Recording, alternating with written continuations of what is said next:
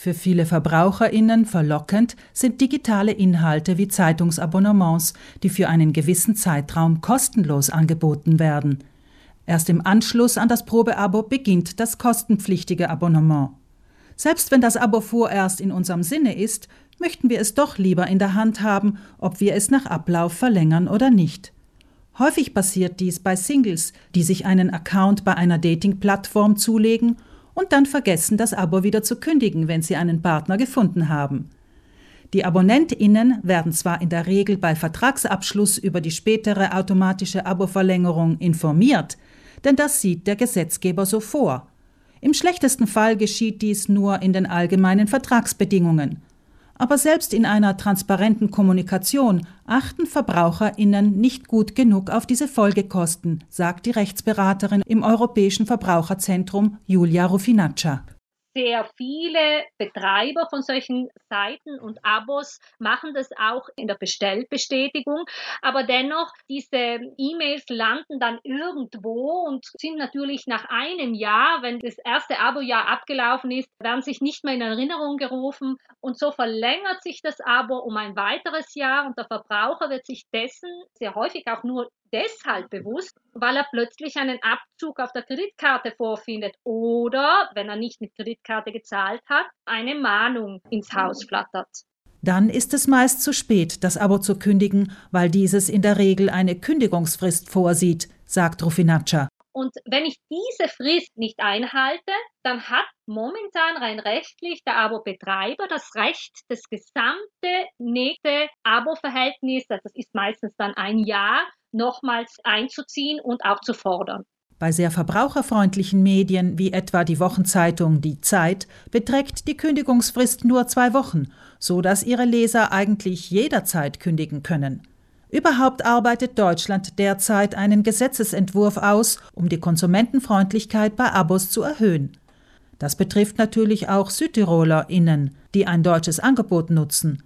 Das deutsche Gesetz will die automatische Abo-Verlängerung zwar nicht abschaffen, aber es soll die Kosten einer unfreiwilligen Erneuerung reduzieren. Rufinaccia erklärt, mit welchem Kompromiss dies erreicht wird. Die erste Verlängerung eines abgeschlossenen Abos darf nicht mehr als drei Monate betragen. Das heißt, das Risiko wird eingeschränkt und danach muss eine Information erfolgen. Somit hat der Verbraucher die Möglichkeit, das Abo jetzt zu verlängern oder aus diesem Abo auszusteigen. Noch einen Schritt weiter ist Österreich, fügt die Verbraucherschützerin hinzu. Dessen digitale Abo-Angebote sind ja für Südtirols Bevölkerung ebenso von Interesse. Also der österreichische Gesetzgeber hat hier schon vor längerer Zeit einen Passus eingeführt, in dem er eben den Abobetreiber dazu verpflichtet, dem Verbraucher eine Vorankündigung zu schicken, beziehungsweise ihm zu sagen, wenn du nicht bis zu einem gewissen Zeitpunkt dein Abo kündigst, dann wird es automatisch auf ein weiteres Jahr oder auf ein weiteres halbes Jahr, je nachdem wie lang das Abo dann ist, verlängert. In Italien sind Anbieter für digitale Inhalte aktuell nicht dazu verpflichtet, die Kommunikation und die Verbraucherfreundlichkeit zu erhöhen. Noch, denn die EU-Richtlinie zu den digitalen Inhalten aus dem Jahr 2019 verpflichtet alle EU-Staaten dazu, ihre Gesetze bis Januar 2022 zu aktualisieren. Ihr Ziel lautet, das grenzenübergreifende digitale Angebot einerseits zu erleichtern, andererseits den Verbraucherschutz zu erhöhen. Bis Italien nachzieht, liegt das Risiko bei den KonsumentInnen, betont Rufinaccia. Im Moment gilt eigentlich immer noch der Grundsatz, sich vor Abschluss eines Abos die Bedingungen gut durchzulesen, sich die Bestätigungsmail gut aufzuheben, irgendwo abzuspeichern und sich vor allem das Datum, wann das Abo beginnt, zu notieren, damit man dann eben vor Augen hat, hallo, ich muss jetzt schauen, rechtzeitig zu kündigen. Und hier muss eben die Kündigungsfrist auch mit einkalkuliert werden.